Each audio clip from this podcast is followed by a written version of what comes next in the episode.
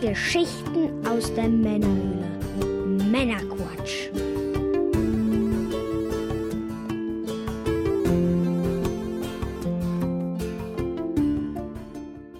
Willkommen zum Männerquatsch, zu einer Sonderfolge. Mit dabei ist wieder der gute Martin, aka Hallo. Pitrock. Hallo, hallo. Und ich bin der Björn. Hallo zusammen. Ja, heute gibt es einen weiteren Teil aus unserer Reihe Videospielerinnerung, die Reise eines Videospielsammlers. Kurz zusammengefasst geht es um das Thema Videospiele sammeln und wie sich das Hobby in den letzten 30 Jahren verändert hat. Hierzu teilen wir unsere persönlichen Erfahrungen und Erinnerungen die, über diese verschiedenen Systeme und die Spiele aus drei Jahrzehnten. Diese Sonderfolge kommt wie immer zeitexklusiv für unsere Unterstützer und damit etwas Abstand für alle. Beim letzten Mal sprachen wir über unsere allerersten Erfahrungen mit Videospielen. Da ging es um den Atari 2600 und Pong-Konsolen. Und äh, ja, das genaue Konzept dieser Sendung haben wir ebenfalls in der letzten Folge erklärt. Und wer die verpasst hat, holt das vielleicht am besten noch schnell nach. Wir befinden uns immer noch in Abschnitt 1, also den Jahren 1990 bis 2000. Und heute sprechen wir über weitere Systeme. Nämlich den C64 und das Nintendo Entertainment System, das NES. Los geht's. Los geht's. Ja, der C64, 1982 erschienen und bis in die 90er Jahre hinein verkauft worden. Also ganz ähnlich wie das Atari 2600, was auch noch bis in die 90er verkauft wurde. Es war tatsächlich so, dass im Toys R Us, äh, wirklich in den 90er Jahren, konntest du noch diese C64 kaufen dann. Also das ist wirklich, wirklich krass. Mhm. Ja, ich kam um 1991 rum zu einem gebrauchten Gerät. Hab's auch in der letzten Folge schon kurz anklingen lassen. Mein Vater hat den, ähm, also wir haben äh, erst einen Atari 2600 geliehen und dann ist dann doch für den C64 entschieden. Dann wurde der auch erstmal geliehen und äh, dann äh, habe ich den angezockt und fand den super und dann äh, sollte der gekauft werden, aber dann sollte es auch irgendwie so ein Weihnachtsgeschenk werden oder, oder Geburtstag, ich weiß gar nicht mehr. Und dann wurde er wieder weggepackt und da war natürlich äh, das Gejammer groß, ne, dass man dann irgendwie noch mal einen Monat oder so auf das Gerät verzichten musste. Man hatte ihn doch schon, er war doch schon greifbar, er ist doch hier irgendwo. Wieso darf ich ihn nicht benutzen? Naja, diese Dinge halt. Also das Gerät, was wir da hatten, das war dann C64 Variante 2 oder V2 hieß es, glaube ich. Das war dann schon so, da ist schon ein bisschen, ähm, ja, so ein Redesign halt einfach vom C64, nicht dieser klassische Brotkasten, dieses ikonische Design, sondern Mhm. war dann schon so dieses graue, sah so, wie soll man sagen, bisschen mehr nach PC, bisschen mehr nach äh, Amiga schon aus. Den Der hat schon wir. die, die Amiga-Auswüchse hat der schon Ja, so, so, gehabt, mini, ja. so minimal, aber nur. Genau, und da, dazu gab es auch ein äh, Diskettenlaufwerk, hat man natürlich, kein Datasettenlaufwerk. Das war auch die Zweier-Variante, die war dann auch schon ein bisschen kleiner und schmaler, ein bisschen kompakter. Ähm, das alte Laufwerk, das war ja riesig groß vom, vom C64. Ja, als er dann endlich da war, wurde dann auch super viel damit gespielt natürlich.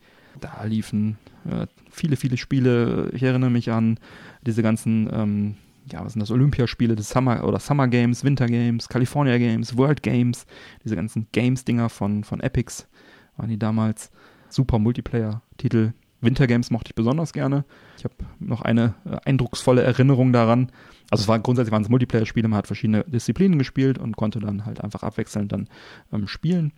Und äh, ein, ein, ein prägendes Erlebnis war ein Nachbarsjunge, der auch ein C64 hatte, äh, der Christian, nicht der Christian, der äh, das äh, der Atari hatte, sondern ein anderer Christian, es gibt äh, mehrere davon, ähm, der hatte also in seinem Kinderzimmer ein, ein C64 am Fernseher äh, angeschlossen. Wir zockten also eine Runde Wintergames und dann zack, auf einmal implodiert dieses Gerät mit einer einem äh, lauten Knall und äh, eine Rauchwolke erhebt sich aus dem Gerät. Gerade als man irgendwie beim, äh, beim, ich weiß nicht, ob das beim Biathlon war oder beim, äh, beim Schießen oder ich weiß es nicht. Auf jeden Fall äh, mega Schock als Kind und äh, natürlich auch Schiss gekriegt, äh, dass da jetzt irgendwie Schlimmeres passiert. Ja, ich glaube bis heute, dass er das Ding gesprengt hat, weil er am Verlieren war, aber gut. Ja, also ich, äh, das bleibt in Erinnerung. In all meiner Zeit habe ich es nicht einmal erlebt, dass sein Fernseher angefangen hat zu rauchen. Also Ja, ich habe es zweimal erlebt. Einmal noch auf, Okay, dem, auf okay. dem European Jackfest, auf dem E-Jackfest, äh, wo dann ein Gast auch mal einen Fernseher gesprengt hat. Ähm, okay. Aber gut, äh, ja, hoffentlich nicht nochmal. Ja, hast du auch diese Games gezockt, diese Multiplayer-Superspiele, sage ich jetzt mal? Summer Games, Winter Games, California Games, World Ja, Games. die hat irgendwie wahrscheinlich jeder gehabt. Ja. Das war ja, das war ja praktisch, das war C64 sowas. ja, also, wirklich. ja, das war ja diese, diese Joystick-Killer. Ähm, Mhm. Mit Track and Field zusammen. äh, aber da hat man mal gesehen, wie robust die Geräte damals waren, und Mhm. weil die haben das eigentlich schon ganz gut mitgemacht. Also Ja. allzu viel haben wir nicht geschrottet. Nee, war, war schon ein Riesenspaß Mhm. damals und vor allem hat man das zusammengespielt und nicht alleine. Ja. Das war schon jedes Mal eigentlich schon ein Familienspaß. War schon, Ja, ja. ja. Und äh, netter Nebeneffekt, ich konnte damals wirklich alle Nationalhymnen von sämtlichen Ländern konnte ich auswendig. Ich wollte gerade sagen, die wurden ja dann auch ausgespielt und äh, auch in diesem tollen Sit-Chip-Sound. Ja. Ähm, toll, ja. Ja, also, also gelernt hat man dabei auch was. Noch Ja, was, ja. genau. So ist Ich es. kann mich aber kaum noch an eine erinnern. Ne? Also ich, auch die Disziplinen, ich erinnere mich also wirklich, wir haben nachher fast nur noch Wintergames gezockt wegen Biathlon, wegen Schießen und, und, und, und, und, und äh, Skifahren halt dann und so um die Wette. Aber es gab ja auch hier dieses Klippenspringen bei, war das bei World Games oder so? Ähm, wo man ja, so von der ja, Klippe genau. springen musste und so, das fand ich auch damals klasse. Äh, ach, es gab so viele Disziplinen. Ähm, World Games hatte doch auch nachher so abgefahrene Sachen wie, war das World Games? Ähm, mit wie, wie, wie, wie Baumstamm stumpf weit we- werfen und über Eisfässer springen und sowas. Also, Kann ich mich, da kann ich ganz- mich jetzt gar nicht mehr dran ganz erinnern. ne? abgefahrene Sachen, ja. Ja, das war mir so, so, so, äh, wie man, so Trendsportartenmäßig war das. ja. Ich meine, Klippenspringen ist, glaube ich, auch nicht olympisch, also von daher. Nee, glaube ich nicht. Aber Ne? da kann ich mich dran erinnern. Ja, Ja, ja. Und äh, das hat nicht wirklich funktioniert, bis Ja. man das raus hatte, wie das Ja, ging. viele. Wie so oft, ne? Man, hat, man wusste nicht, wie es funktioniert, man hat irgendwas gedrückt und wenn man gewonnen hat, hat man sich gefreut, ja. Ja. Vielleicht haben wir deswegen so gerne das Biathlon gespielt, weil da waren die, war die Steuerung relativ klar und relativ. Ja. Bobfahren gab's. Naja, gab da sehr viele Disziplinen auf jeden Fall. Das war ja viele, war eine Minispielsammlung im Prinzip, waren mehrere Ja, Spiele in im- einem. Im ne? Endeffekt war nichts äh, weiter ja, als eine Minispielsammlung war das eigentlich. Das war Ja. schon cool. Ja, dann natürlich nächstes Spiel Turrican, ne? Teil Hab 1 ich. und 2, Kult, ja. ähm, ja, natürlich der Einser auf dem C64 äh, doch deutlich präsenter. Ähm, ich hatte auch den Zweier auf dem C64, aber das Mhm. war erst so, so Übergangszeit, sage ich mal, wo ich auch schon Amiga hatte, dann war natürlich klar, wo, wo was eingelegt wurde. Ähm, aber trotzdem damals äh, auch sehr beeindruckend, das Ganze. Ich äh, hatte Turrican nie auf dem C64, also weder eins noch zwei. Kannte ich, kannte ich erst äh, beim Amiga. Weiß auch nicht. Irgendwie Ja. ist mir das entgangen damals. ja, passiert. Ich meine, war jetzt wahrscheinlich auch Zufall, dass ich es äh, gesehen und gespielt habe. Man war ja damals auch wirklich äh, ein bisschen darauf angewiesen, was einem so zugetragen wurde an Games. Und äh, also das war ja wirklich so die Anfangszeit. Ich meine, da war ich irgendwie 11, 12. Äh, da hatte ich jetzt nicht so die Riesenmarktübersicht, ehrlich gesagt. Also Ich kann mich, ich kann mich auch nicht erinnern, dass es da irgendwie, also bestimmt gab es das, aber ich habe da keine Zeitschriften in dieser Zeit gehabt, also in der doch, Zeit zumindest viel. jetzt, also 87 war es bei mir, ja, da habe ich zumindest keinen Zugriff dazu gehabt und daher Ja. hat man natürlich auch nicht mitbekommen, was es alles so gibt. so Das war, äh, das war davon abhängig, was der Kollege von meinem Vater mitgebracht hat in Ja. seiner großen Diskettenbox. Und das Genau. war, das war meine Quelle und daher habe ich ja. Genau, das war im Prinzip erfahren, so. was für Spiele es gibt. ja. was der Freundeskreis so gespielt hat. Da haben sich dann irgendwelche Favorites rausge, rausgekristallisiert. Ey, kennst du das schon, kennst du das schon? Mein Cousin war noch eine Riesenquelle, wenn wir gleich auch noch zu Mhm. kommen. Genau, also so war das. Ne? Und dann gab es noch ein anderes Spiel, Archon nämlich. Mhm. Das ist, habe ich geliebt damals und finde ich auch immer noch faszinierend. Im Prinzip auf dem Schachbrett bewegt man Figuren abwechselnd, so Fantasy-Setting, also Zauberer, Drachen, was weiß ich. Und wenn die dann aufeinandertreffen, dann gab es wirklich einen Kampf, also eine Action-Sequenz. Dann wurde der Bildschirm, wurden die zwei Figuren auf einen Bildschirm gesetzt und mussten dann gegeneinander in Echtzeit kämpfen. Und konnte dann also, was weiß ich, die Hexe konnte dann besonders schnell fliegen, der Drache konnte Feuer speien, der, weiß ich nicht was, äh, Oger konnte irgendwelche Steine werfen. Ich weiß es nicht mehr genau, was da für Figuren gab, aber Drachen gab es definitiv. Ja, mega cool, mega viel Spaß gemacht. Ne? Ich meine, es gab da jetzt nicht wirklich Schachregeln oder so. Es gab Figuren, die konnten schneller laufen, weiterlaufen, welche, die nicht so weit laufen konnten. Aber halt dieses Prinzip, man auf einem großen Strategiekarte, sag ich mal, laufen die Einheiten gegeneinander und dann wurde dann im Kampf dann mit, mit, mit äh, Geschick sozusagen dann gekämpft. Das äh, fand ich sehr, sehr faszinierend. Das Okay. habe ich gerne gespielt. Kannte ich, kannte ich auch nicht. Gab es auch auf äh, verschiedenen anderen 8-Bit-Computern. Ist also, denke ich, in 8-Bit-Computerkreisen relativ verbreitet. Hat sich dann aber scheinbar irgendwie nicht gehalten. Auf dem Amiga gab es das definitiv auch. Es gab später noch Archon Ultra, das war so ein Nachfolger. Ich weiß gar nicht mehr, auf welchem System ich das gezockt habe. Das war dann noch ein bisschen bunter, das war auch cool. Jo, ja dann äh, Bubble Bubble natürlich. Super gerne gespielt damals. Die zwei süßen Drachen Bub und Bob, die dann da diese Blasen, Blubberblasen äh, spucken und dann die Feinde darin einfangen und dann äh, draufhüpfen und die dann kaputt machen. Konnte man zu zweit spielen. Wunderbar. Viel Spaß gemacht. Äh, auch halt im Zwei-Spieler-Modus. Und äh, gefühlt ging das Ding irgendwie endlos, ohne Ende Level. Ja, wir haben es damals äh, nicht durchgespielt. Irgendwann war, sind wir in so ein Dead End gelaufen nach, nach ewiger Spielzeit, wo man dann irgendwie aus so einer Ecke nicht mehr rauskam oder ich weiß nicht, es ging auf jeden Fall nicht weiter ums Verrecken. Das hat mir dann das Spiel so ein bisschen vergrätzt, aber wir haben es davor einfach stundenlang und immer wieder und immer wieder gespielt. Danach auch nochmal, aber dann nicht mehr so oft, weil wir dachten, okay, wenn es da nie weitergeht, dann war wahrscheinlich ein Zufall, dass wir da irgendeinen Bug ausgelöst haben oder in irgendeine Ecke dumm reingesprungen sind, dass es da nicht weiterging. Wir haben das Spiel gecrashed. Man, dann darf man einfach nicht in diese Ecke springen beim nächsten Ja, Mal. genau, aber wir wussten ja nicht. Wir dachten, okay, das Spiel ist kaputt, geht nicht weiter, Okay. äh, machen wir nicht mehr. Aber trotzdem Ja, habe ich sehr viele schöne Erinnerungen daran, weil bis dahin haben wir das viel gezockt. Ich kenn's, ich kenn's vom Amiga, ist ja quasi die gleiche Version. Da habe ich auch Ähm, noch gezockt später, ja. Und ja, war, kann ich bestätigen, war ein Riesenspaß zu Ja. zweit. Ähm, das waren übrigens, ich meine, es waren 99 Level. Mhm. Der spektakuläre Endgegner, so ein Besoffener mit einem Blatt auf den Kopf war das. Den habe ich nie gesehen, verdammt. Also ziemlich verrückt, aber ähm, ja, war ein Riesenspaß und ähm, Cool. war toll. Und die Melodie, ähm, Ja. die könnte ich heute noch nachdudeln. Ich glaube, das ganze Stück geht äh, eigentlich nur, was weiß ich, keine Ahnung, 20, 30 Sekunden und läuft in einer Unendlichschleife immer wieder von Genau. vorne, aber, aber es hat irgendwie trotzdem nicht genervt und es war jedes Mal als, also war, War- war super, ja. Ja, genau. konnte man immer wieder hören und musste man dann auch immer wieder hören, Yes. weil es ja die Unendlich-Schleife war. Das lief, ähm, müsste auf der letzten Gamescom, die war, die stattgefunden hat, 2019 müsste das gewesen sein, Ja. lief das auf einem Massesystem in der Nähe von meinem Stand, auf dem Retro-Bereich. Okay. Und ja, ich muss äh, zugeben, ich bin auch da, konnte da nicht dran vorbeilaufen und habe mich dann nochmal hingesetzt und dann noch eine, im Messetrubel um mich herum und was ich von Termin zu Termin und keine Ahnung, wusste nicht, wo mir der Kopf steht, aber so eine Runde Bubble Bubble, das ging dann schon noch.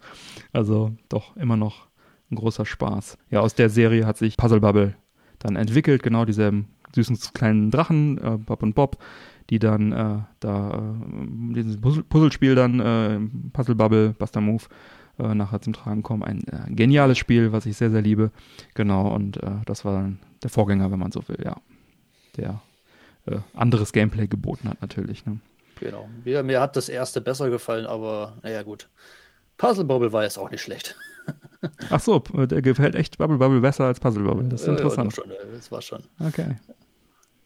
Ja, dann äh, hatten wir einen, äh, einen Text-Adventure oder Textsimulator war das. Textsimulation, ich weiß nicht genau, wie man das nennen soll. Es hieß Imperator. Äh, man war irgendwie römischer Kaiser oder Kaiser, keine Ahnung, Kaiser glaube ich einfach nur. Und musste dann äh, Ressourcen verteilen. Du hast dann, konntest dann deiner Frau, deiner Leibgarde, d- äh, dein, deiner Armee, deine, deinem Volk äh, gewisses Budget zuordnen. Und wenn halt dem Volk zu wenig Budget zugeordnet hast, haben die zu wenig zu essen gehabt, dann haben die dich gelyncht. Wenn der Frau zu wenig Budget zugeordnet hast, hat die dich äh, getötet. Auch ähm, im Prinzip läuft es immer darauf, dass sie dich getötet haben, wenn, äh, wenn du denen nicht genug äh, Ressourcen zugeordnet hast. Und du musstest dann da irgendwie durch manövrieren und gucken, ähm, dass du da irgendwie allen halbwegs gerecht wurdest, um dann weiterzukommen. Das habe ich ganz gerne gespielt. Weiß auch gar nicht. Kenne ich auch nicht. Weil ja, es ist wahrscheinlich auch, ich weiß gar nicht, ob das irgendwie bekannt ist oder ob das so ein, so ein, so ein, so ein, Homebrew-Ding war damals schon. Aber das habe ich damals tatsächlich schon gespielt. Dann gab es noch Hot Wheels. Da äh, war so ein Auto, ja, war noch nicht, das war kein Rennspiel. Wie beschreibt man das? Man musste Autos oder man konnte sich ein Auto aussuchen zuerst mal aus äh, einigen äh, sehr an, äh, interessanten Wagen. Also da gab es einen Rennwagen und einen und, und einen Jeep und dies, das, Ananas. Und die konnte man dann lackieren, halt äh, in der Farbe, die man wollte. Und dann konnte man ähm, ja durch die Stadt fahren. Weiß gar nicht, ob man da selber gelenkt hat oder nur auf den Knopf gedrückt hat und dann ist so eine Sequenz lang gelaufen, wie dein Auto dann so rumfährt. Ich erinnere mich nicht an das Gameplay, aber ich erinnere mich daran, dass ich es geil fand, dass man sich Autos aussuchen konnte, die recht cool für die damalige Zeit aussahen und dann die lackieren konnte und die dann irgendwie rumfahren lassen konnte. Wahrscheinlich totales Schrottspiel vom Gameplay her, wenn es überhaupt Gameplay hatte. Ich erinnere mich nicht, aber ich habe es damals äh, echt sehr gerne reingetan und dann irgendwie mir dann diese Autos da ausgesucht. Fand es irgendwie beeindruckend. Ja, dann gab es äh, Donald Ducks Playground von L. Law, der später hier äh, die Larry-Reihe gemacht hat, äh, von Sierra versch- ver vertrieben. Das Ganze, Minispielsammlung, Donald Duck. Ähm, Im Prinzip, ja, man musste da, ich weiß gar nicht, wie, was da die Prämisse war. Auf jeden Fall war man auf einem Man Ähm, musste arbeiten, soweit ich weiß. Ja, man musste da irgendwie Geld verdienen, um dann halt diesen Playground, um dann halt irgendwie sich einen Spielplatz zusammenzubauen. Man konnte dann irgendwie später Schaukel und sowas kaufen. Aber halt, man musste halt erstmal diese Minispiele machen. Und das war halt auch so ein bisschen der Kern und das war auch das Lustige. Ich erinnere mich an ein Minispiel in einem Spielzeugladen, wo man, glaube ich, äh, mit einer Leiter irgendwie hin musste und dann musste man irgendwelche Tiere oder irgendwelche Spielzeuge aus dem Regal holen auf Zeit. Und das war auf jeden Fall irgendwie ganz lustig und hat dann irgendwelche Centbeträge dafür bekommen. Und dann gab es noch was mit äh, so einer Eisenbahn auch umleiten Eisenbahn und sowas. umleiten, ja, genau. Oder einfach irgendwelche Kartons sortieren musste Ja. man irgendwas und äh, Obst sortieren, Ja. glaube ich. Äh, ja, also, klingt eigentlich ziemlich blöde eigentlich, aber Ja. das hat echt Spaß gemacht Ja. und vor allem war es total motivierend, wenn man einiges an Geld zusammen hatte, sich dann irgendwelchen sinnlosen Quatsch zu kaufen, Ja. zum Beispiel diese Schaukel oder Trampolin oder was weiß ich nicht, Ja, genau. was man dann auch mit, äh, was man dann auch ausprobieren konnte. Genau. Ja, ja. Ja. Ja, so war Ja. das damals. Ja, Ne? Ja. Ja, ja. Das sind so die, sind so die Sachen, die irgendwie drin bleiben, im Gedächtnis bleiben, obwohl teilweise dann vielleicht irrational wie bei Hot Wheels zum Beispiel, Mhm. was äh, vermutlich kein gutes Spiel war.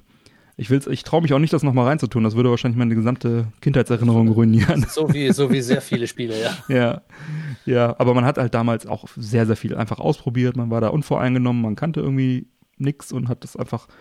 Ma- Jemand hat eine Diskette in die Hand gedrückt und du hast gespielt und entweder war es total geil und du hast einen schönen Abend gehabt oder es war irgendwie total kacke. Äh, Oder es war kacke und du fandest es aber geil. Also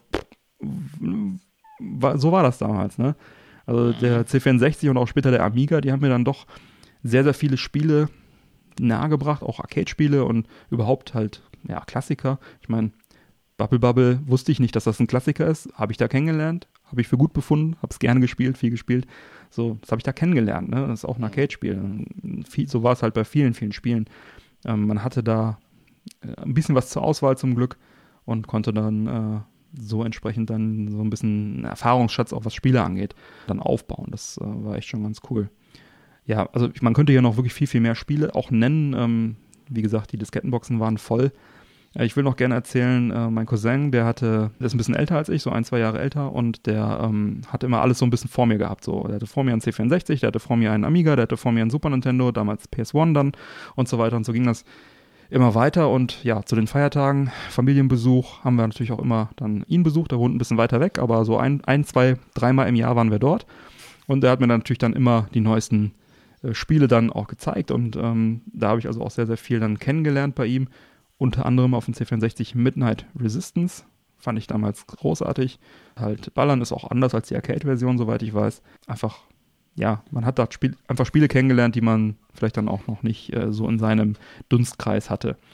Und Kannte ich, kannte ich auch nur vom Amiga. Das war ja eher so ein, so ein Contra-Klon. Also, was ja, so in, geht in die Richtung, genau. Contra, wie Contra ja, Turrican, ja, Contra, Action-Plattformer halt, ne, so. Ja, Ja, Turric- Turrican, Turrican würde ich nicht immer so ganz mit Contra vergleichen. Das ist so ja, es ist äh, ein Action-Plattformer, es ist eine Figur, Genau, die ja, rumläuft und halt ballert. So, vom, vom, sehr, Core-Gameplay. sehr lineal, sehr lineal, Ja. also ähm, vom Ablauf her. Also nichts Genau. mit äh, Verirren oder irgendwie Ja. Labyrinth oder sonst was. Ne? Ja, und dort habe ich beim meinem Cousin habe ich dann auch äh, zum Beispiel äh, Impossible Mission kennengelernt. Das hatte er aus irgendeinem Grund auf Datasette. Das war halt dieses Kassettenlaufwerk äh, als Ladelaufwerk für einen für einen Commodore, das man da anschließen konnte. Das hat dann so ganz viel kranke Geräusche gemacht. Dann muss es dann auch ewig spulen und dann hat er Üble irgendwie Technik. geladen und dann irgendwann stand da Press Play on Tape, dann hast du Play gedrückt und dann ging das irgendwie los. Hat ewig, ewig gedauert. Konnte nicht nachvollziehen, dass das irgendwie Sinn macht, das zu benutzen.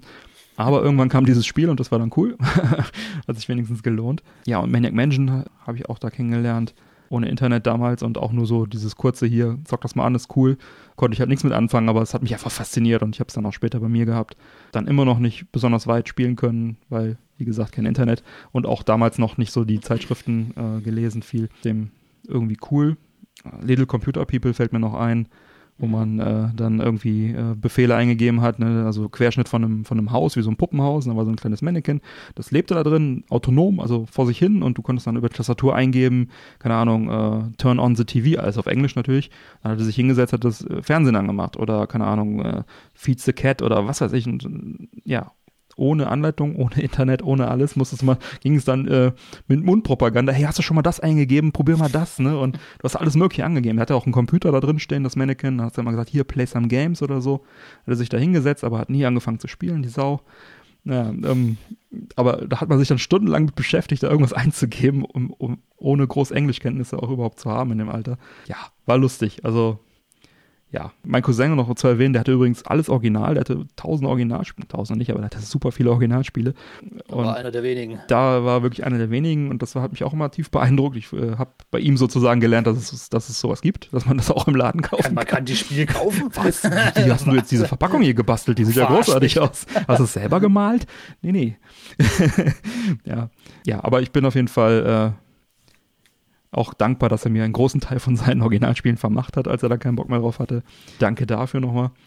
Ja, ansonsten, ja, war eine wilde Zeit irgendwie, ne? Man hat echt viel, viel kennengelernt, ausprobiert. Es gab sogar Spiele auf Modul. Ähm, mhm. Hatte auch ein, ein, Schulkamerad auf einmal dann irgendwie, äh, was war das, äh, Soccer? Ich weiß nicht, hieß das nur Soccer?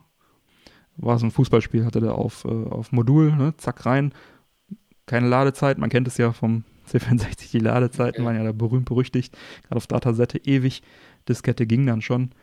Diskette mit Turbolade-Programm oder Turbolade-Cartridge äh, war dann noch angenehmer. Ja, gab es auf jeden Fall auch Spiele auf Modul. Hat sich aber auch nicht so wirklich, also so umfangreich hat sich das nicht durchgesetzt. Ne? Es gab halt welche, ja. Ja, gab schon welche, aber das war, hat man eher weniger mit Kontakt gehabt. Die ganzen Spiele, die heute rauskommen, diese die Homebrew-Spiele, die heute noch erscheinen, hm die sind oft auf Modul, so wie ich das mitbekommen habe. Ja, ja, klar, weil das natürlich ein beliebtes Medium ist. Ne? Überwerden werden die darauf äh, veröffentlicht eigentlich. Ja? Oder zumindest auch parallel. Ne? Es gab ja jetzt mhm, dieses Sam's okay. Journey, das äh, hatten wir auch im Podcast besprochen. Das äh, es halt auf, äh, kannst du ja für, für einen Emulator kaufen als, als ähm, Daten sozusagen. Mhm. Kannst du das dann äh, holen oder halt auf Diskette oder halt auf Modul dann entsprechend. Natürlich ist Modul sehr beliebt, weil ein schönes Medium auch einfach. So eine Diskette, da weiß ja nie. Schön zum Sammeln. Genau, Diskette weiß ja nie, ob die nach ein paar Jahren noch was drauf hat. Ist halt leider so bei diesen flüchtigen Medien, sag ich mal.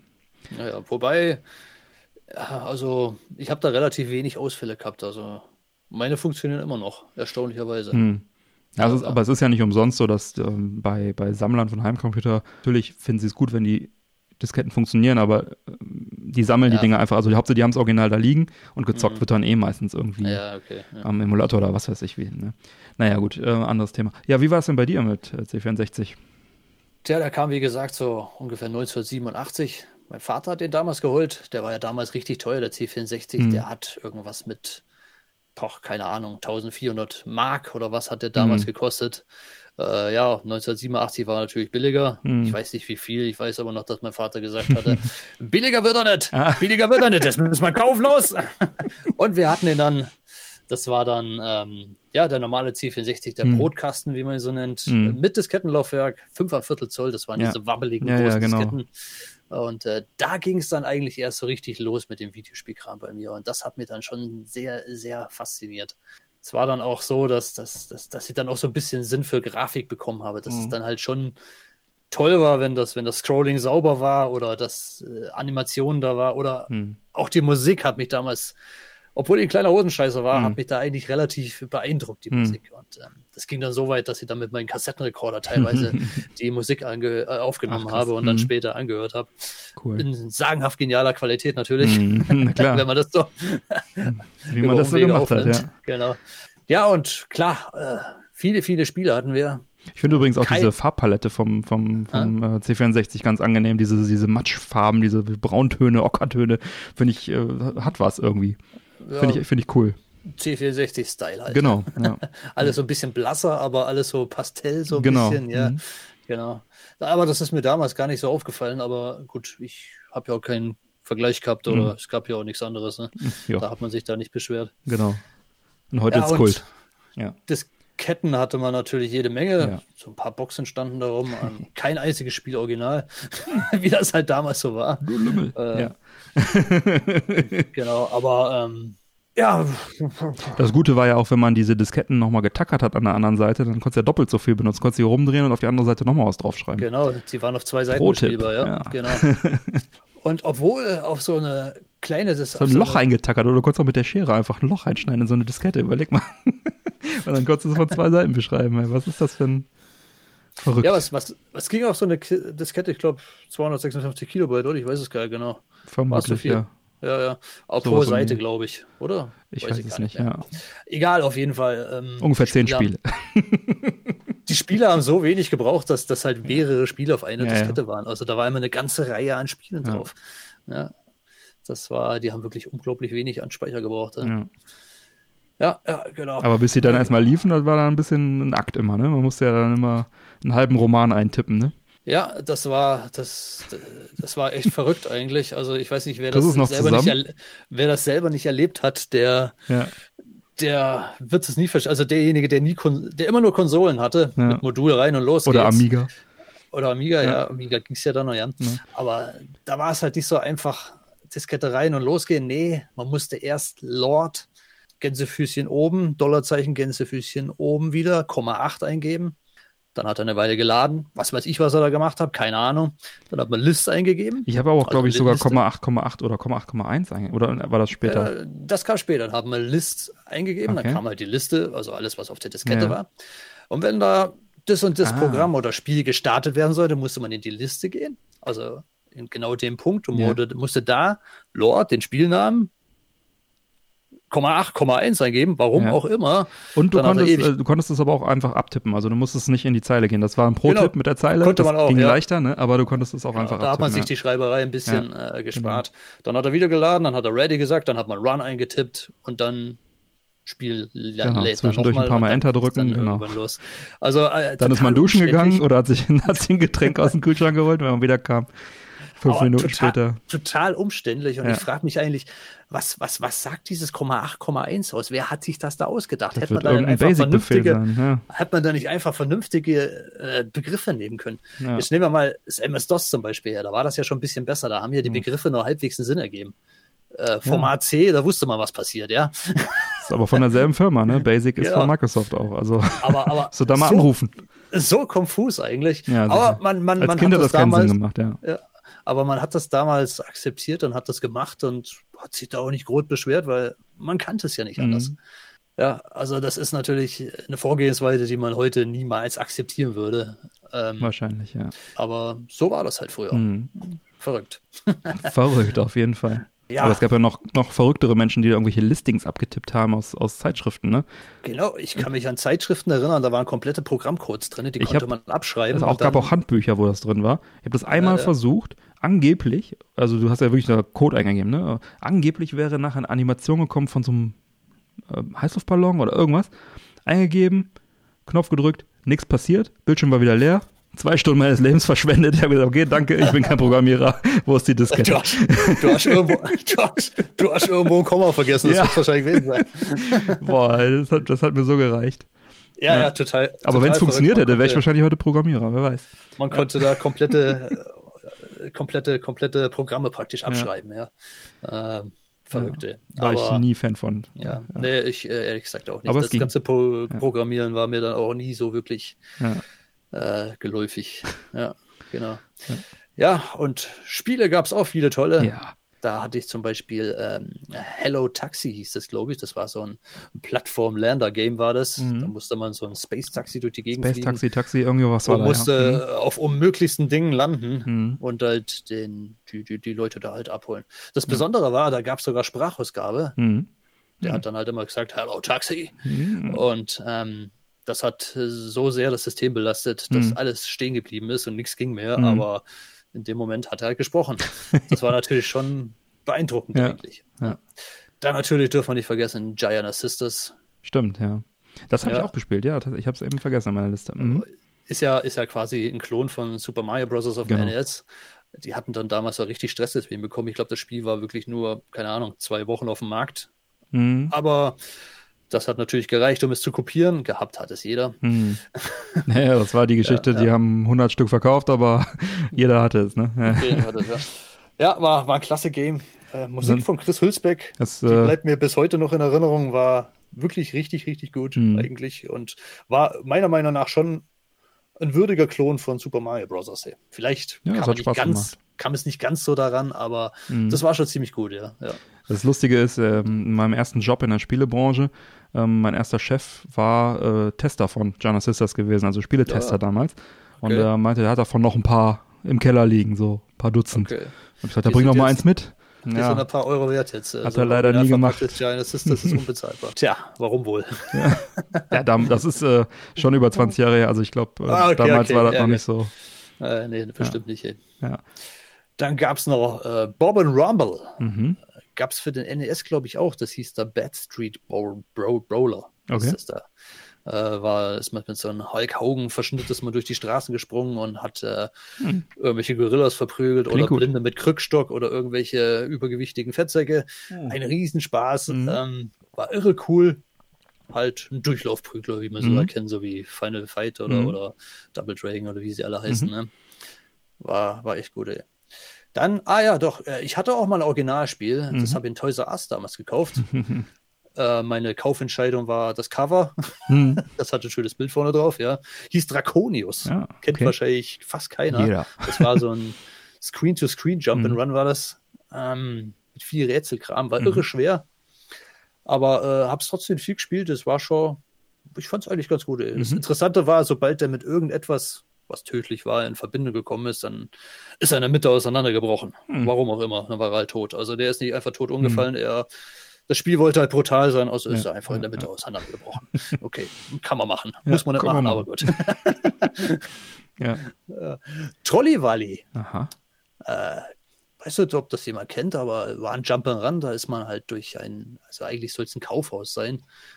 Äh, das war ein gigantisches Level mit, ähm, mit, mit, mit Laufbändern und Stampfern und irgendwelchen Abgründen und Zeug. Mhm. Das Besondere war, da war diese, diese, diese super, diese, diese super bekannte Melodie war vorne dran, dieses Dick, Dick, Dick, Dick, Dick, Dick, Dick, Ja. Dick, Dick, Dick, Mhm. Dick, Dick, Dick, Dick. Und das lief da die ganze Zeit rauf und runter. Bestimmt Ich dachte immer, dass, ich, ich dachte immer, dieser Soundtrack käme von den Spielen, Ach so, aber das war da nicht so, das ja, kam ja. doch woanders her. Ich weiß nicht, woher es kam. Ja, war, war aber echt gut, ey. Cool. Ja. Dann natürlich Tennis, Aha. stundenlange Tennissession. Das war aber richtiges Tennis, also Mhm. nicht so wie Pong. Also Mhm. man hat schon was erkannt. War ganz witzig, hat man gerne zu zweit gespielt, ganze Matches, das Mhm. ging über Stunden teilweise, Mhm. fast wie real. Mhm. Da erinnere mich noch, dass der, der Ball, der Ballboy oder wie heißen die, Mhm. die dann den fallen gelassenen Ja. Ball holen, der ist gelaufen wie ein Affe. Das sah ganz komisch aus. Äh, ja. Okay. da kann ich mich noch dran erinnern. Vielleicht war es ja ein Affe. Tja, X-Out gab es noch. Das Mhm. war dieses äh, super geniale Shoot-and-Up unter Wasser von Rainbow Arts. Hat die dann später auf dem Amiga. Mhm. Da sage ich dann später noch mal ein bisschen Ja. mehr zu. Ich hatte es für einen Amiga Amiga-Folge haben. CD32, ja. Ich wusste Genau. nicht, dass es es auch für einen C64 gibt. Cool. Ja, da da kam es erst und ein Jahr später kam es für einen Amiga. Mhm. Die Amiga-Version kam mir dann später vor wie, wie Full HD. Das war vorher so Ja. schön pixelig und dann, wow, hochauflösend und besser geht's gar nicht mehr. äh, dann hatte ich Cobra Commando. Mhm. Ähm, war ein Kriegsspiel. Äh, alles äh, aus der Vogelperspektive zu Mhm. sehen. Man konnte am Anfang aussuchen, ob man einen Panzer, einen Hubschrauber oder einen Düsenjäger nimmt. Okay. Und dann ist man da durch die Walachei gedonnert und hat Mhm. alles abgeschossen. Das Besondere war, man konnte, soweit ich weiß, wenn man irgendwelche besonderen gegnerischen Charaktere Mhm. getroffen hat, dann ist man ausgestiegen und hat dann so ein, so ein Fight-to-Fight-Spiel gehabt. Also man hat alles von der Seite Ah, gesehen und das cool. hat man dann, also es war so, so ein Mhm. bisschen äh, nicht festgelegt mit den Genres, sondern man Mhm. hat verschiedene Ansichten gehabt und verschiedene Art und Weise Ah, gehabt, das Spiel zu schön. beschreiten. War echt cool. Mhm. Also wenn ich mich, ich, ja, ich habe aber mal versucht zu recherchieren, ob ich irgendwas finde, wie das, also ich meine, es hieß äh, Cobra Kommando, ich habe aber nichts mehr gefunden Mhm. darüber. Also es scheint wohl nicht sehr bekannt gewesen zu sein, das Spiel. Okay. Ja, ja. Tja, und sonst, ey, was haben wir noch? Hier Buggy Racer, das war auch ganz witzig. Das war halt so ein typisches 3D-Racing-Game, wie man sie damals halt gekannt hat. Ja, so. ISO-Perspektive wahrscheinlich, ne? Nee, so schon so wie, wie Lotus oder man sieht sein Buggy von hinten und fährt in die Tiefe. Ne? Ja, war, soweit ich mich erinnere, echt ganz witzig. Man musste halt über, über umgefallene Bäume springen Mhm. und Steine und Zeug. Mhm. Äh, viel gespielt damals. Klingt gut. Dann natürlich Ghostbusters. Auf der ersten Folge hatten wir die ja schon mal. Mhm. Da haben wir über die Atari 2600 drüber gesprochen. War ganz gut. Mhm. Interessant bei dem Spiel war, dass ähm, die Namen von den äh, Protagonisten, also von den Mhm. bekannten Ghostbusters, da nicht ein einziges Mal genannt worden waren. Das Mhm. waren halt vielleicht andere, ich weiß es nicht, oder anonyme. Nobodies. Ja, ja, ja. ja, ja. ja, viel gespielt damals. Ja. Ja, und was auch noch zu erwähnen waren, das waren äh, zu erwähnen ist, das waren die Demos damals. Mhm. Also einfach nur kleine Programme, die optisch ja. alles aus der Kiste geholt haben, was man Grafikdemos, rausholen ne? konnte und ähm, dann auch soundtechnisch ziemlich viel geliefert haben. Ich habe die Dinger wirklich echt gerne geschaut. Ja, ich auch. Die liefen bei mir stundenlang und ähm, auch da habe ich so schon so, so, so mehr ein Gefühl dafür bekommen, was es, was es heißt, äh, technisch, also dass das hm. System halt technisch auch Begrenzung hat ja. und dass es dann irgendwo auch faszinierend ist, was man aus dieser Technik rausholen kann. Ja, das waren ja oft dann so, so, so Cracker-Demos im Prinzip, also äh, Leute, ja. die dann die Spiele kopiert haben, haben dann noch ihr Demo davor gepackt und dann vielleicht noch einen Trainer drauf gemacht, also sprich, dann konntest du noch auswählen, unendlich Leben oder unendlich Energie oder sowas. Und das war ja tatsächlich, äh, teilweise hat das ja die Spiele aufgewertet. Also du hast teilweise Kopien gehabt, die dadurch deutlich besser waren. Zum einen hast du einen Trainer davor gehabt, dass du es auswählen konntest, unendlich leben und so weiter. Und zum anderen halt dieses coole Intro meistens noch in der Ladezeit oder vor der Ladezeit, die dann auch noch richtig was hergemacht haben. Die waren ja richtig das, spektakulär teilweise. Das, was du jetzt gerade beschreibst, das habe ich mehr auf dem Amiga erlebt. Ich kann mir auf dem C460 jetzt gar nicht so an Cheat-Eingaben oder sowas erinnern. Davor. Trainer also, hatten viele Spiele, doch. Also, das, also bei C64 hatte ich das. Aber also, du hast recht, das hat sich dann auf dem Amiga natürlich äh, auf Amiga war das mehr so, ähm, 10 sozusagen potenziert noch, ja. Das, was ich da hatte, waren eigentlich immer eigenständige Programme, die man eigenständig starten musste. Hm. Und da war dann auch nichts weiter als dieses Demo, wo halt die Schriften, die Schriften ja, und die, auch, ja. die, die, äh, die Messagen, die da verbreiten wollten, rüberkam. Ja. Ich weiß gar nicht, was sie da immer drauf, was, was sie da immer erzählt haben. Da kam eigentlich nur Stutz immer, aber. Ja. ja oder gab es auch Demos, wo dann irgendwelche Sound-Samples waren oder, oder, oder Sprachsynthese oder so. Das war schon spektakulär. Also, ja, das ja. war was. Wurde auf Amiga weitergesponnen das und natürlich auch. Ist da sozusagen dann, ja. Und die Demoszene, die gibt es ja, die gibt es bis ja. heute und das ist nicht weniger. Evoke-Event ist da sehr groß. Ähm, da haben wir auch schon öfter mal im Podcast drüber ja, gesprochen. Ja. Die gibt es in verschiedenen Kategorien. Da gibt es manche so 2 Kilobit Kategorie, da ja. darf das ganze Programm nicht mehr haben als 2 Kilobit. Und was die dann aus diesen 2 Kilobit rausholen, ist teilweise unglaublich. Ja, und in der Retro-Sektion dieser, dieser, dieser Feste oder dieser, dieser Events, da wird dann auch noch auf dem C64 tatsächlich und auf dem Amiga äh, dann äh, werden dann noch Demos gemacht, heute noch. Also das ist wirklich toll der Ursprung, ich würde jetzt einfach mal sagen, ich weiß es nicht genau, aber ich würde es jetzt einfach mal behaupten, das Name auf den C64 hat das, hat das seinen Ursprung gehabt. Ich glaube jetzt nicht, dass für Atari 2600 groß Demos gab damals. Nein, nein, das war ja schon deswegen nicht, also weil das, das ja nicht programmierbar war, das System. Ne? Das genau, ja, also ja. da. Wie es jetzt bei den 8-Bit-Heimcomputern von Atari ist, weiß ich jetzt ehrlich gesagt nicht, aber das waren schon die Anfänge, alles so, ja. Und das lag auch ein bisschen daran, der C64 war ja ein freies System. Da konnte jeder für entwickeln, der wollte. Und ja. ähm, da hat, eine, hat Commodore jetzt keine Lizenzgebühren dran verdient. Wenn das war bei diesen Heimcomputern äh, allgemein. Das war halt so, ja. grundsätzlich so mal beim, beim NES oder so, also bei, bei Konsolen zum Beispiel oder Super Nintendo oder sonst irgendwas, da hat man ja in der Regel gar keinen Zugriff darauf ja. gehabt, über selber was zu programmieren. Und ja. äh, da war das halt ganz anders. Und deswegen gibt es auch so viele Spiele, so unendlich viele Spiele für den C64. Ich glaube, 10.000 Spiele gibt es, also mehr als 10.000 Spiele gibt es, glaube ich, oder, oder, oder Programme gibt mhm. es für dieses äh, System. Und es gibt, glaube ich, kein anderes System auf der Welt, was, was mehr Software hat wie der C64. Also bis auf den PC, ja, wenn, man das sagen, der PC wahrscheinlich. Ende, wenn man das von Anfang bis Ende sehen ja, würde. Ja. Allerdings kann ich natürlich einen 486er jetzt nicht mit einem, äh, äh, mit einem aktuellen AMD ja, Computer vergleichen. Ja. Also ein eigenständiges System gibt es, glaube ich, nichts, wo es mehr Software gibt als für den C64. Ja.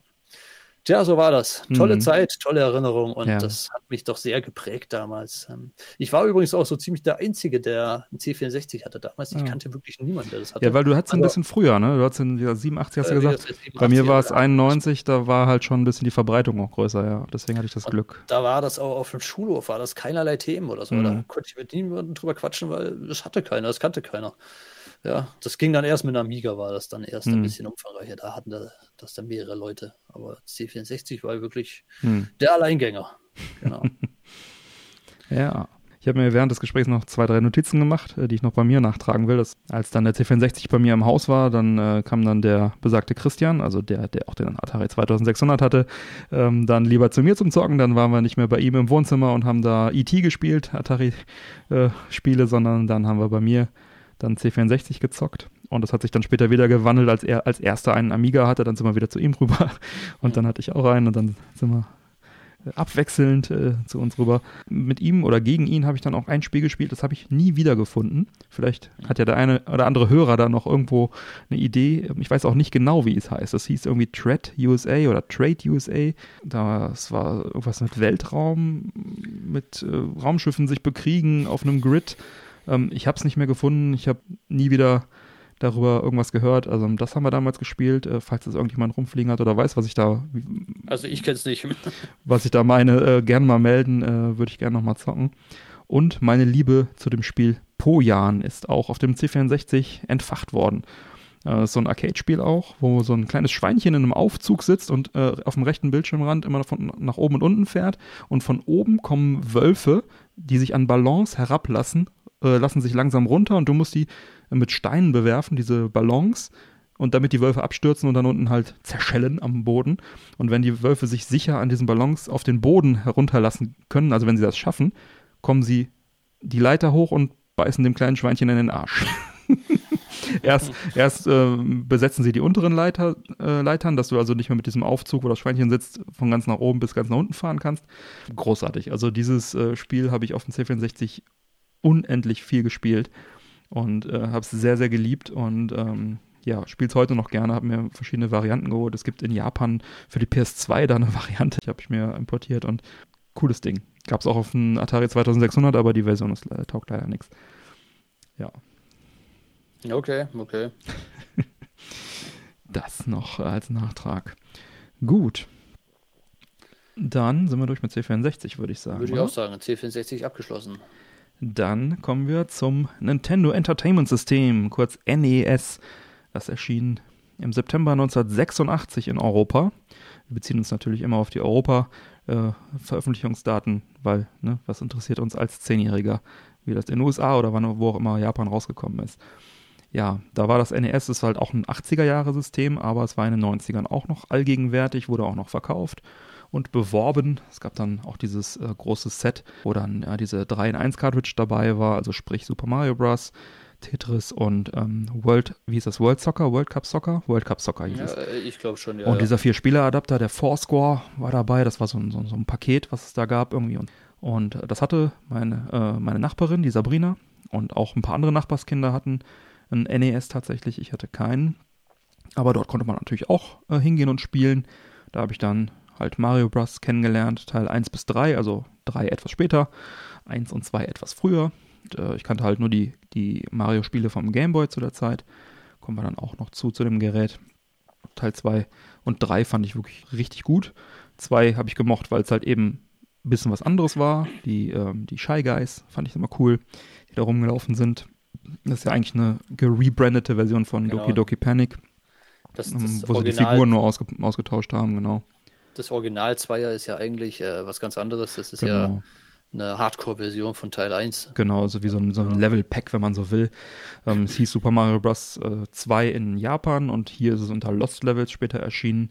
Die Original NES-Version oder Famicom-Version von Mario Bros. 2 gab es auf der Virtual Console, der Wii U, meine ich. Oder war es auf der Wii? Auf jeden Fall haben sie es mal auf der Virtual Console rausgehauen. Ansonsten gab es hier nur diese Lost Levels-Version in äh, Super Mario All-Stars. Damals auf dem NES halt Teil 2 und 3 gerne gespielt. 3 war natürlich dann grafisch total beeindruckend auf dem NES, als es dann rauskam. Nintendo World Cup natürlich auch lustig mit dem, mit dem Fourscore, mit dem Vier-Spieler-Adapter. Wir haben es immer zu zweit gespielt, zwar nur, aber auch ganz witzig. Ähm, dann gab es DuckTales, äh, tolle Grafik, toller Sound. Ähm, kannte ich auch vom Game Boy, aber dem, in Farbe natürlich nochmal ein bisschen besser. WWF WrestleMania fand ich auch ganz interessant, aber die Wrestling-Spiele habe ich erst später auf dem Amiga und auf dem, auf dem Super Nintendo dann äh, intensiver gespielt. Damals habe ich das noch nicht so ganz gecheckt. Ich weiß auch gar nicht, wie gut die NES-Version da jetzt tatsächlich war. Dr. Mario hatte sie noch, fand ich ganz gut, ganz interessant, aber Tetris war dann doch so, fand ja ich, so. hat mir dann doch mehr getaugt, fand ich doch besser. Ähm, wo man halt diese Pillen da oben immer die ganze Zeit reinschmeißt und so. War mir auch irgendwie zu schwer. Also Tetris konnte ich mich länger mit aufhalten. Wobei die Gameboy-Version von Tetris fand ich auch besser als die vom NES. An ähm, Gameboy, an, an, an, an Tetris kommt sowieso nichts ran. Kommt sehr wenig ran, ja. Genau. Was mich damals noch fasziniert hat, die Mutter von ihr, also von der Nachbarin, die hat immer äh, Mario und Tetris gespielt die ganze Zeit.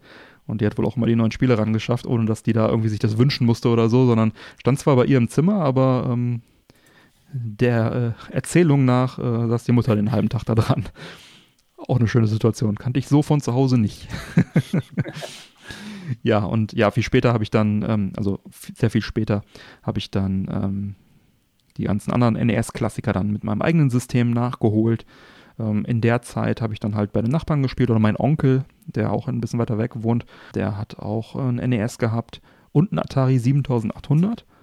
Äh, so mhm. konnte ich dann, wenn ich mal bei ihm war, was, was ich auch so zwei, dreimal im Jahr war, konnte ich dann äh, dort diese Systeme zocken und konnte das dann auch vergleichen direkt. Wobei damals hat der Atari tatsächlich etwas besser abgeschnitten. Das lag aber wohl an der Spielerauswahl, die er da hatte. Denn auf dem NES hatte er nur Top Gun und Ice Climber da. Und äh, Top Gun ist ein ziemliches Gurkenspiel, zumindest ist es super schwer und kaum zu steuern. Du fliegst halt da irgendwie mit so Jets rum. Und es hat mir gar keinen Spaß gemacht. Ice Climber war ganz nett, aber ich fand es immer ein bisschen zu schwer. Die Steuerung war so ein bisschen schwammig und so. Und äh, der wollte auch meistens nicht mitspielen, also war dann auch der Zweispieler-Spaß dann nicht so, ähm, nicht so gegeben. Und auf dem Atari 7800 hatte er, wenn ich mich jetzt recht erinnere, Pole Position 2 und Ballblazer von Lucasfilm, was so ein abgefahrenes 3D-Spiel irgendwie ist. Ähm, Habe ich auch damals nicht gecheckt, was das ist, aber fand ich beeindruckend und Pole Position fand ich halt witzig, Renn Autorennspiel. Das hat mir getaugt. Ähm, das fand ich gut. Und ja, deswegen äh, war dann, als ich den zuerst bei ihm gesehen hatte, fand ich den NES äh, nicht so cool wie den Atari, aber als dann die ganzen Nachbarskinder dann nach und nach diese coolen NES-Spiele dann rangeschafft haben, äh, Mario und so weiter, dann war natürlich ganz klar, welches System ähm, mir dann auch besser gefallen hat. Ja, und Atari 7800 habe ich dann später auch von ihm so ein bisschen geerbt. also, äh, wo er nicht mehr wollte, nicht weil er nicht mehr benutzen konnte. Da, äh, das war dann natürlich auch cool und dann habe ich dann auch mir da noch Spiele geholt und das alles nachgeholt. Ist auch ein schönes System. Wie war es bei dir? Hattest du einen Atari 7800 irgendwann mal zur Verfügung? Ähm, ja, ich habe einen hinten stehen, aber ja, damals. damals hatte ich keinen, nee, Ja. 7800. Also, wie gesagt, Atari war auch nie so ganz mein, mein, meine, meine Firma damals, Mhm. also auch heute nicht. Ähm, ich weiß, du bist ein bisschen anders, aber mein System war es nie, egal welches. äh, Ja. Ja, Aber NES hast du sicherlich damals doch auch gespielt, oder? Ja, ja, natürlich. Also ähm, ich hatte da damals einen Freund, der Hm. ein bisschen weiter weg gewohnt hat und ähm, den habe ich immer wochenweise, wenn es die Ferien Ah. zugelassen haben, habe ich den besucht. Und bei den einmal, wo ich dann ihn mal wieder besucht hatte, Hm. hatte er einen NES Yeah. so Geburtstag bekommen und das war natürlich eine tolle Sache. Da war die Zeit Ähm, gerettet, ja. Mir kam das Spiel relativ bekannt vor, weil es ja, Mhm. also das, was er hatte, kam mir relativ bekannt vor, weil es ja eigentlich Giant Sisters war. Da habe ich dann das Original mal kennengelernt. Hab. Das war dann Super Mario Bros. Allerdings ähm, Ja, Ja, das hat es doch sehr, sehr viel beschäftigt Mhm. und unheimlich begeistert, das Ganze. Mhm. Äh, Also war schon wirklich gut, äh, genau. cool. Tja, und äh, da wollten wir dann noch ein weiteres Spiel, hat der Vater, von ihm gesagt, komm, Mhm. kauf mal noch ein Spiel. Sind wir in den Laden gefahren und das war irgendein Elektroladen. Und das Mhm. Faszinierende war, die hatten wirklich einen extra Bereich nur für NES. Also Hm. da standen Berater, ein oder zwei Berater Mhm. standen da, also Personen halt. Und ähm, die haben den ganzen Tag nichts anderes gemacht, als den Leuten das NES angedreht. Ach, Ich glaube, da stand auch eine Vorführkonsole Mhm. und er hat dann alles erklärt. Und es war wirklich, ähm, sowas, sowas kannte ich vorher noch nicht. Mhm. Also Mhm. war, war mir für mich toll, ja. Und dann haben wir Zelda mitgenommen und das war für uns dann auch, wow. Ich weiß noch, der Titelscreen, als der das Mhm. erste Mal da, wir alle, wow, die Grafik. Wenn ihr das heute anschaut, dann denke ich mir, um Gottes Willen. Mhm. Aber damals waren wir dann doch sehr beeindruckt Ja, und äh. Dieses Open-World-Spiel Zelda, das hat uns dann doch auch sehr, sehr viel beschäftigt. Also die zwei, drei Wochen, wo ich da war, haben wir eigentlich nicht viel mehr anderes gemacht, außer gezockt. ja, natürlich. War ein tolles Erlebnis. Ja. Ähm, Ich habe genau. auch bei meinem Cousin ab und zu mal Urlaub gemacht, dann war, das- war das so ähnlich, ja. Und dann haben wir dieses Ice Climber haben wir natürlich auch gehabt. Das war ja, Mhm. bei ihm war es beim NES anscheinend dabei. Mhm. Da gab es anscheinend mal irgendwie äh, ein Pack, wo das dabei war, keine Ahnung. Haben wir auch relativ viel gespielt, aber sind da nie sonderlich weit gekommen. Mhm. Das war irgendwie sau schwer. Irgendwann hat man ganz oben den Vogel gesehen, der Mhm. oben rumfliegt. Ich weiß nicht genau. äh, Ja, die Steuerung war so schwammig irgendwie, weil es halt Eis, weil du auf Eis gelaufen bist. Klar, das war, Genau. dann, war dann so gewollt, aber äh, pff, ja. Wir hatten Spaß, Mhm. aber warum, weiß ich heute nicht mehr so genau. genau. Ja, war, war insofern eine tolle Zeit Mhm. und das war meine NES-Erfahrung. Ne? ja. Hatte ich äh, dann lange Jahre lang keine Erfahrung mehr, Mhm. oder weil ich dann mein, mein NES dann erst wesentlich, wesentlich später Mhm. bekommen habe. Also das war nach Super Nintendo, nach Mhm. Nintendo 64 habe ich mir dann irgendwann mal das Ding geholt. Mhm. Also von daher habe ich dann nichts mehr damit zu tun gehabt. Und für mich war, war das damals auch einfach, wenn ich, äh, also in dieser Zeit wäre mir das einfach zu teuer gewesen, mhm. weil die Spiele waren ja richtig, richtig heftig teuer. Ich kann mich erinnern, äh, dass das Zelda hatte 140 Mark gekostet. Mhm. Und das war natürlich richtig, richtig viel. Und ja. ich da mit meinem C64, wo Spiel quasi gar nichts kostet, mhm. bis auf die leere Diskette, mhm. war natürlich. Wobei die auch nicht billig waren teilweise, ja. Ja, das mag sein, aber ja. billiger als 140 Sicher. D-Mark für ein einziges Spiel. Also, außerdem hast ja mein Vater zahlt die ja. Disketten, ja. da ging das ja noch. Ja. Aber das wäre niemals möglich gewesen. Mhm. Also, hätte, hätten meine Eltern auch nicht mitgemacht. Vielleicht mhm. auch vernünftig so, keine Ahnung, aber äh, ja. ist natürlich, ähm, das war bei, meisten, bei den meisten wahrscheinlich der Grund, warum sie entweder nicht viele Spiele hatten oder halt das System das gar nicht hat. Wobei es dann auch ein bisschen schade ist. Ich meine, wir hatten jetzt sozusagen das Glück, dass wir es dann äh, in, im Umkreis dann trotzdem in der Zeit sozusagen kennengelernt haben, weil bei mir war es zum Beispiel auch so, ich habe erst wirklich viele Jahre später, ähnlich wie du, dann das äh, NES auch selber mir gekauft und dann natürlich auch Zelda dazu geholt und so. Aber da hat mich halt Zelda 1 und 2 überhaupt nicht mehr beeindruckt, weil ich schon Zelda 3 kannte, weil ich hier Link to the Past auf dem Super Nintendo kannte. Genau. Und ja. Ne? Wenn man das einmal gesehen hat, dann braucht man den ersten Teil natürlich auch. Ja, aber wenn man das wenn man das in der Zeit damals erlebt hat, dann kann ich ja. diese Faszination halt verstehen und dann hast du sozusagen, also da beneide ich dich um dieses Erlebnis, weil du das sozusagen mit äh, frischen Kinderaugen sozusagen kennengelernt hast. Doch, also das, ist schon cooler. War ja, war eigentlich, ja, eigentlich kann man sagen, es war ein, war ein Open-World-Spiel, war es ja eigentlich. Mhm. Äh, und das war für uns natürlich eine komplett neue Erfahrung, dieses Erforschen, dieses, dieses, äh, ja, Auskunden ja. und äh, Rätsel finden und ja äh, ja, war eine tolle Sache. Und dann mhm. hat man halt eine neue Waffe bekommen und mhm. da wieder ein Gegenstand und das war wow. Also wir haben unheimlich viel darüber gesprochen und diskutiert dann damals und boah, wie toll das ist. Und äh, da, ja, mhm. also war, war auf jeden Fall ein ganz anderes Erlebnis. Man hat das natürlich ganz anders aufgefasst, ja, ja. wie man das heute machen würde. Ja, ja schön. Tja, so war das. Das waren so meine NES-Erlebnisse. Ja, genau. fein. Tja, dann würde ich sagen, machen wir auch für diese Folge schon wieder äh, mal zu. Damit verabschieden wir uns dann für heute und freuen uns schon auf die nächste Folge aus dieser Sendungsreihe. Vielen Dank an unsere Unterstützer. Ihr habt diese Sonderfolge möglich gemacht. Vielen Dank fürs Zuhören und denkt dran, neue reguläre Folgen Männerquatsch erscheinen jeden ersten und dritten Montag im Monat. Damit ihr keine Folge mehr verpasst, abonniert uns doch gerne. Die Infos zum Abonnieren sowie alle Links zur Sendung findet ihr auf unserer Webseite männerquatsch.de. Ja, dann bleibt mir zu sagen, bitte empfehlt uns weiter Vielen Dank für die Aufmerksamkeit. Auf Wiederhören und bis bald. Und von mir auch auf Wiederhören und bis bald. Ciao. Ciao.